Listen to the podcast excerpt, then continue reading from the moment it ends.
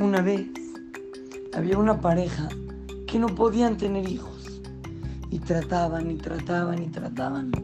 Pero no podían tener hijos. Entonces fueron con doctores, fueron con jajamín, pidieron muchísimas segulot, verajot, pero no podían tener hijos.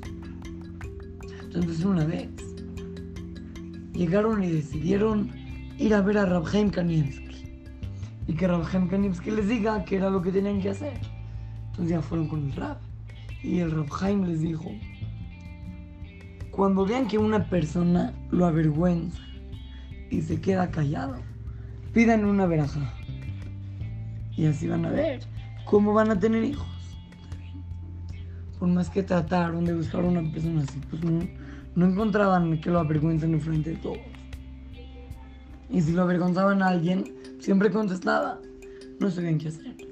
Hasta que una vez fueron a una boda y vieron de que de repente empezaron a gritar a uno, ¡ay, se te cayó la comida encima! ¡Ja, ja, ja, ja! Pareces un bebé que no sabe comer.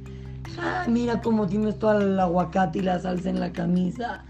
Todos estaban riendo. Y este señor no contestaba. Entonces, esta persona dijo, ah, le voy a pedir verajá. Nada más ahorita que termine. Y no contestaba, y no contestaba, y no contestaba los insultos. De repente ya estaba a punto de contestar un insulto. Y este señor le dijo, no, por favor, quédate callado, no les digas nada. Luego te explico por qué. Está bien. Entonces quedó callado. Y al final, ya cuando todos se fueron, se acercó y le dijo, por favor, dame una verajá que pueda tener hijos. Dijo, pero ¿por qué yo? Entonces ya le contó lo que le dijo a Rafael Kanievski y todo. Le dio una verajá. Y dentro de nueve meses ya tenían un bebé. Niños, muchas veces nos ha pasado que de repente todos empiezan a gritar y te avergüenzas enfrente de todos.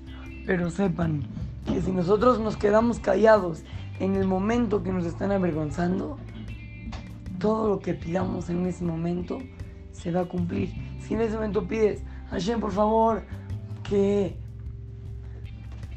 que tenga mucha alegría, pues vas a ver cómo toda tu vida vas a vivir llena de alegría por el hecho de quedarte callado cuando te avergüencen. En vez de contestar y así, vamos a quedarnos calladitos.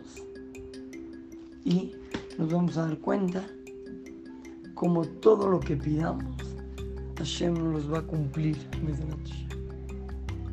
Así es que los saluda su querido amigo Shimon Romano para Kids, Talmud Torah, Monte Sinaí.